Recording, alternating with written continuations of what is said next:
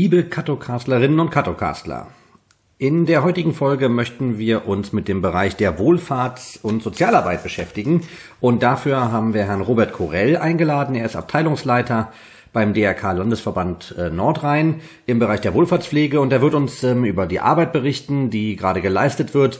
Wir werden uns mit unterschiedlichen Perspektiven ähm, beschäftigen zum Thema Digitalisierung und Ehrenamt und dafür holen wir ihn dazu. Ja, ich begrüße äh, Herrn Robert Korell. Schön, dass Sie sich Zeit genommen haben, um ähm, hier teilzunehmen. Vielleicht mögen Sie sich erstmal unseren Zuschauenden vorstellen. Ja, schönen guten Morgen. Ähm, wie Sie mich ja schon netterweise eingeführt haben, ich heiße Robert Korell. Ich bin Abteilungsleiter beim Deutschen Roten Kreuz Landesverband Nordrhein, bin dort für die Wohlfahrts- und Sozialarbeit zuständig. Ähm, wir sind in einer engen Zusammenarbeit auch mit der Landesarbeitsgemeinschaft der Freien Wohlfahrtspflege Dort ähm, bin ich auch ähm, der Vorsitzende des Arbeitsausschusses Bürgerschaftliches Engagement. Mhm. Ja, soweit zu meiner Person. Okay. Wie kann man sich denn, also wir haben ja nicht alle unsere Zuschauer äh, kommen aus, der, aus dem Bereich der Wohlfahrtspflege, wie muss man sich denn Ihren normalen Arbeitsalltag vorstellen? Also was tun Sie praktisch? Mhm. Ja, Sie müssen sich vorstellen, dass meine Abteilung in ähm, drei Referate und eine Stabstelle äh, untergliedert ist. Wir haben da den Bereich der Kinder-, Jugend- und Familienhilfe, den Bereich der Altenbehindertenhilfe und ähm, der, äh, des, des Gesundheitsbereiches. Und wir haben den Bereich der Migration und Integration.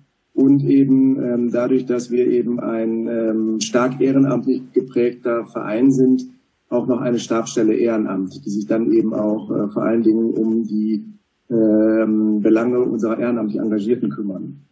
Mhm. Ähm, da haben wir eben ähm, als Landesverband Nordrhein sind wir da zuständig für äh, unsere 29 Kreisverbände im Landesverband Nordrhein, äh, gesamt NRW. Ähm, muss man da zwei Landesverbände ähm, unterscheiden bzw. benennen, die eben in einer guten Zusammenarbeit ähm, an dieser Stelle eben zusammen funktionieren. Das ist der Landesverband Westfalen-Lippe und eben der Landesverband Nordrhein. Äh, wir mit 29 Kreisverbänden, der Landesverband Westfalen-Lippe mit, wenn ich äh, mich jetzt an der Stelle nicht irre, 38 Kreisverbänden. Das heißt also, dass wir da eben per se ähm, erstmal ähm, schauen, dass wir all das, was an Informationen ähm, was auch an Anfragen an uns äh, gerichtet wird, dass wir das halt eben ähm, sozusagen im ähm, Tagesablauf und im normalen äh, Tagesablauf fernab von äh, Pandemiegeschehen und so weiter, dass wir damit eben beschäftigt sind. das heißt eben auch, dass wir viel an Beratungsleistung in Richtung unserer Kreisverbände erbringen.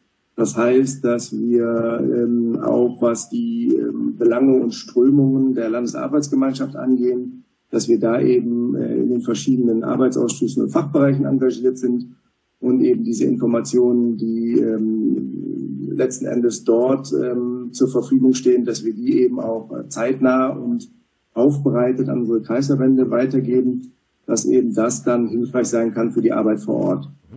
Also man muss äh, unterscheiden, der Kreisverband ähm, ist äh, strategisch vor Ort äh, unterwegs wir sind die übergeordnete Ebene, sozusagen auch das Bindeglied zwischen Bundesverband, Deutsches Rotes Kreuz, äh, also das Generalsekretariat mit Sitz in Berlin ähm, und dann eben die jeweiligen Kreisverbände ähm, in den Landesverbänden. Mhm. Okay. Jetzt hatten Sie es ja gerade schon gesagt, das äh, Deutsche Rote Kreuz ist ähm, ein Verband, der sehr stark äh, die auf Ehrenamtler angewiesen ist oder ehrenamtliches Engagement ja auch fördert und fordert. Wie ist, oder ist das gerade noch umsetzbar? Also funktioniert das nach wie vor oder sagen Sie, nee, das Ehrenamt muss man jetzt leider erstmal sehr runterfahren? Ähm, nein, das funktioniert nach wie vor und ähm, tatsächlich eben auch hervorragend. Ähm, gerade eben auch, weil ähm, unsere Ehrenamtlichen eben ähm, hoch engagiert sind und sich eben ähm, auch ihre Aufgabe und letzten Endes äh, den Grundsätzen des Roten Kreuzes verpflichtet fühlen. Und das merken wir ja auch in äh, anderen Situationen, äh, fernab von äh, Pandemie, ähm, dass eben gerade unsere äh, Ehrenamtlichen ähm, auch die Durchhaltefähigkeit äh, unseres Verbandes eben auch über mehrere Tage hinweg äh, oder teilweise auch über Wochen, so wie es jetzt ja jetzt auch passiert, ähm, überhaupt erstmal gewährleisten. Das ist sehr aufwendig. Das hat immer auch damit zu tun, dass Arbeitgeber ähm, da auch entsprechend äh, diesem Engagement positiv gegenüberstehen. Im Regelfall ist das so. Das könnte an manchen Stellen ähm, auch großzügiger oder einfacher passieren. Aber im Großen und Ganzen muss man eben sagen, dass das einer der entscheidenden äh, Kriterien sind, die die Arbeit des Roten Kreuzes ausmacht, dass wir eben ein äh, ehrenamtlich geprägter und getragener Verein sind, der da eben ganz viel und ähm, über, auch über einen längeren Zeitraum überhaupt möglich macht. Rein, ehren, äh, rein hauptamtlich wäre das in der Qualität und Dauer gar nicht möglich. Mhm. Natürlich und einmal mehr, ähm, das gilt äh, in jeder anderen ähm, oder in jedem anderen Einsatz gilt das auch, ist natürlich, ähm, dass der, dass der Selbstschutz gewährleistet ist. Das ist äh, äh bei einer Viruspandemie ist das natürlich auch eine Herausforderung auch, und das ist ja bekannt, ähm, dass an vielen Stellen eben ähm, entsprechendes Schutzmaterial äh, also Mund-Nasenschutz, äh, andere Geschichten, dass die eben fehlen oder eben gerade am Beginn äh, dieser Pandemie vornehmlich medizinischem Personal vorbehalten war. Das ist natürlich oder kann ein limitierender Faktor sein. Ähm, aber in der Tat, der, das ehrenamtliche Engagement ist bei uns da an allen Stellen ähm, hoch einzuschätzen und ähm, gewährleistet da eben auch, dass da die, die, die Hilfe beim Menschen ankommt. Mhm. Das ist ein schönes Stichwort. Ähm, das, was beim Menschen ankommt, also Sie haben ja gerade schon gesagt, äh, ne, natürlich geht der Schutz der, der, der, der Angestellten, der Ehrenamtler, der geht ähm, vor. Man tut da alles, um die äh, zu schützen, aber die Arbeit läuft ja weiter. Ähm, damit Sie auch in Ihrer Tätigkeit und auch die Kreisverbände in ihren Tätigkeiten weiter gut arbeiten können, welche Mittel und Wege nutzen Sie denn gerade zur Kommunikation? Ja, auch da ähm, muss man ja einfach sagen, diese Krise lehrt uns Flexibilität ähm, natürlich. Und ich glaube, dass äh, davon lebt ja auch unsere Arbeit. Das ist ein, ein Miteinander, ein, ein Tun am Menschen.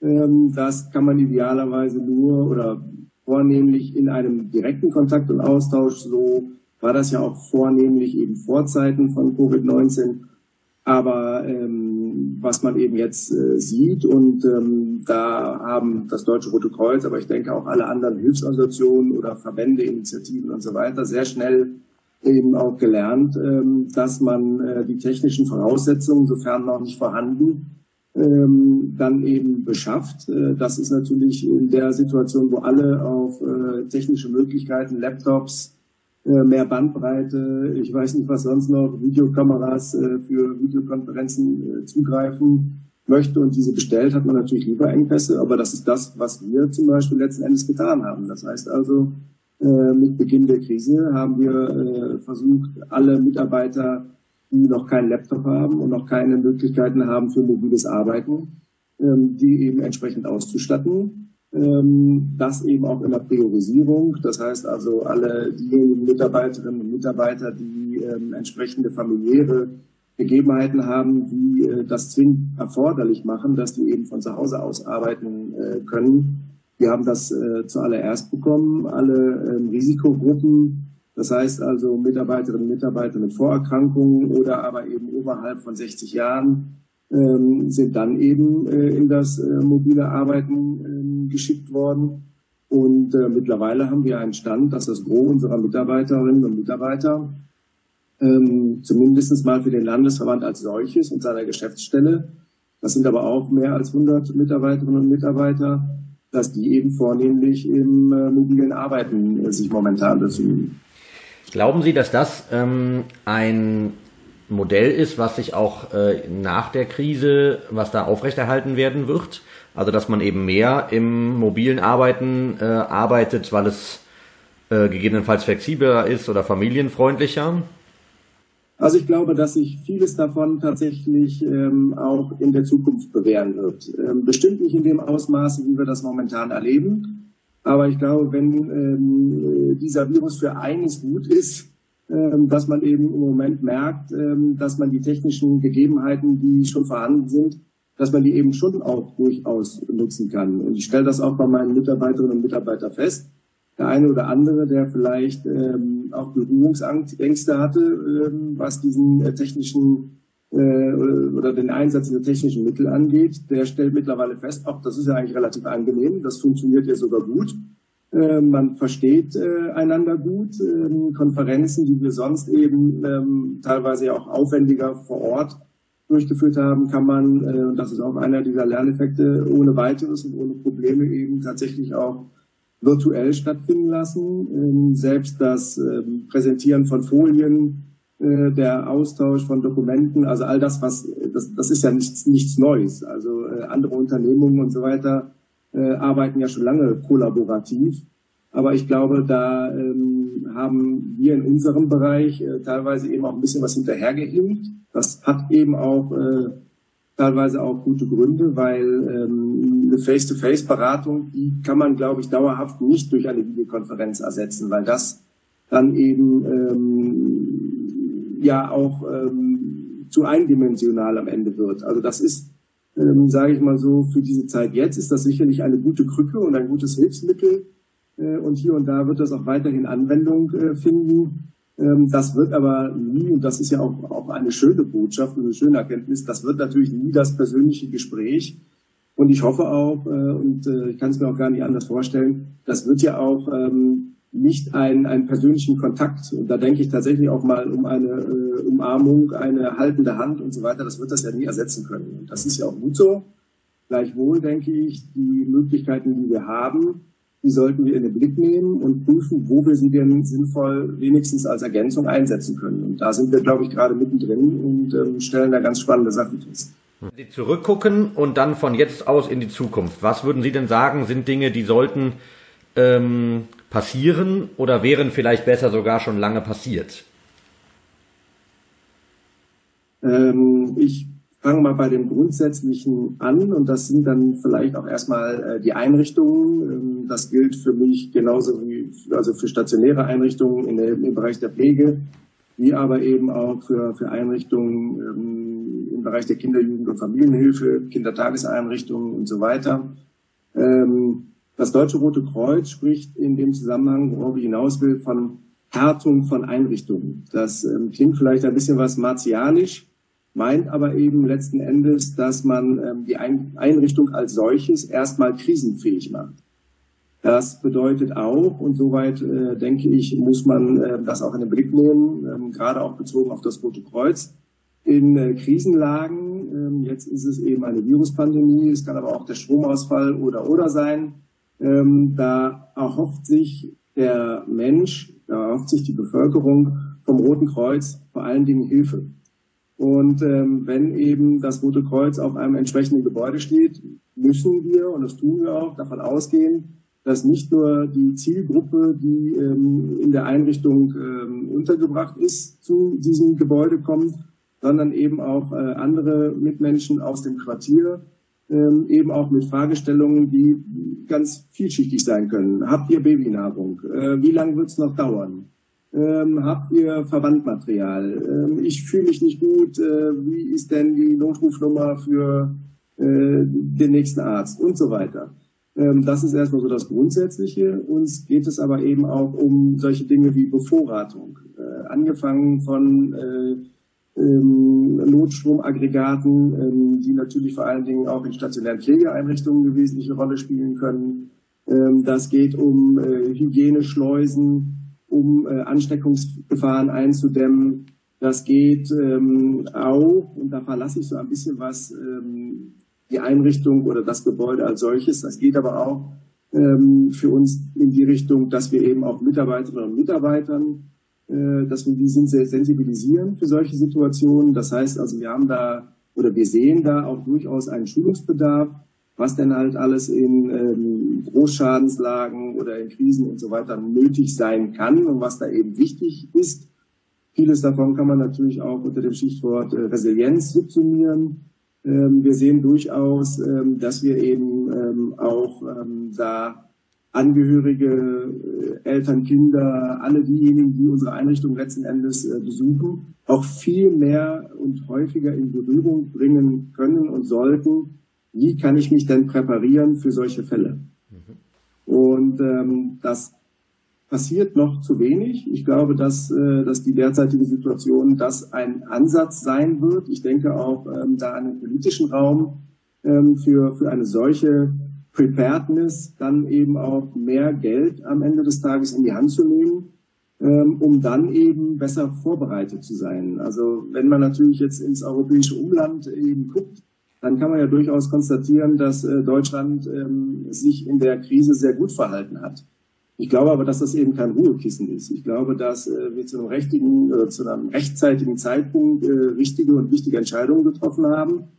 Aber ähm, man kann auch vieles im Vorfeld ähm, schon eben entsprechend mitdenken und bedenken, um dann eben noch schneller und noch effektiver in äh, möglichen äh, ernsten Situationen dann reagieren zu können. Also ich glaube, das wird nochmal so eine entscheidende Geschichte sein, die wir da lernen. Ähm, das ist so das Grundsätzliche. Ich denke, eine andere wichtige Geschichte, ähm, und das erlebt man äh, in der Praxis an der einen oder anderen Stelle jetzt auch, ähm, dass es auch darum gehen muss, die technischen Möglichkeiten im Bereich der Kommunikation eben auch für zum Beispiel Bewohnerinnen und Bewohner äh, in eben Pflegeheimen in den Blick zu nehmen. Wie kann ich da äh, Lichte von Betretungsverboten und so weiter den Kontakt, der ja gerade in solchen Notlagen dann einmal mehr so wichtig ist, wie kann ich den aufrechterhalten?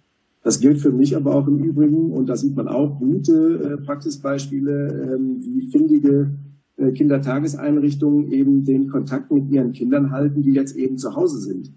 Das äh, sind dann äh, die ganz einfachen und grundsätzlichen Dinge wie Bilder oder kurze Videonachrichten aus der Kita. Guck mal hier, wir sind immer noch für euch da und wir denken an euch. Und wir freuen uns schon wieder darauf, wenn ihr wieder da seid. Nur mit euch ist die Kita lebendig. Ähm, das können Hilfsmittel sein für die Eltern. Ähm, was kann ich denn mit denen jetzt den ganzen Tag über machen? Wie kriege ich die beschäftigt? Welche Angebote äh, fernab von äh, Sendung mit der Maus um 11.30 Uhr, was ja auch schon auch ein sehr hilfreiches Angebot ist, ähm, kann ich sonst noch nutzen? Also auch das wird nochmal viel mehr eine Rolle spielen, wie man da eben auf findige Art und Weise Kommunikation und ähm, Nähe, wenn man das so nennen kann, aufrechterhalten kann. Mhm. Ich möchte Ihnen nochmal die Möglichkeit geben, eine 60-Sekunden-Botschaft äh, zu senden, ohne Fragestellung, sondern ganz frei äh, das, was Sie zum Ende unseres Gesprächs noch loswerden möchten. Dafür haben Sie Zeit, äh, die läuft ab jetzt. Ja, ich, ich möchte es allgemein halten. Also ähm, ich finde es ein, ein sehr schönes ähm, Zeichen oder es ist schön zu sehen, wie wir Menschen mit dieser Situation umgehen. Weil im Regelfall tun wir das tatsächlich gut und auch besonnen. Und auch wenn uns manche Regel eigenartig vorkommt, akzeptieren wir das. Ähm, ich hoffe, dass wir das akzeptieren, weil wir eben sehen, dass das Gemeinwohl, das Zusammen ist wichtig. Ähm, es, also die, die Menschen in, ihr, in ihrem Zusammenhang rücken in den Vordergrund und nicht mehr so sehr der Einzelne. Und das wäre auch etwas, was ich mir wünschen würde, ähm, dass eben weniger Egoismus äh, unser Handeln bestimmt, sondern dass wir eben schauen, wir sind nicht alleine auf der Welt, ähm, sondern ähm, das gelingt nur, wenn wir aufeinander schauen und aufeinander achten und füreinander da sind. Und wenn wir das eben tun, ich glaube, dann fällt eben die eine oder andere Einschränkung, die wir da so erleben, die fällt dann vielleicht auch leichter, weil wir wissen, wofür wir das tun. Das tun wir nämlich für uns alle. Und das tun wir auch eben darum, dass es uns eben auch über eine Krisenzeit hinweg auch gut geht und gut gehen kann. Und dadurch, dass äh, Gesellschaft immer näher zusammenrückt, glaube ich, müssen wir Abstand nehmen von einer Ellenbogenkultur und müssen da einfach auch äh, mehr äh, einander zugewandt eben schauen, wie wir die Dinge geregelt bekommen. Mhm. Okay. Ja, vielen Dank für diese schönen Abschlussworte. Ich danke für das Gespräch und ähm, ja, verabschiede mich und wünsche Ihnen noch einen schönen Tag. Ebenso, vielen Dank. Auf Wiederhören. Tschüss.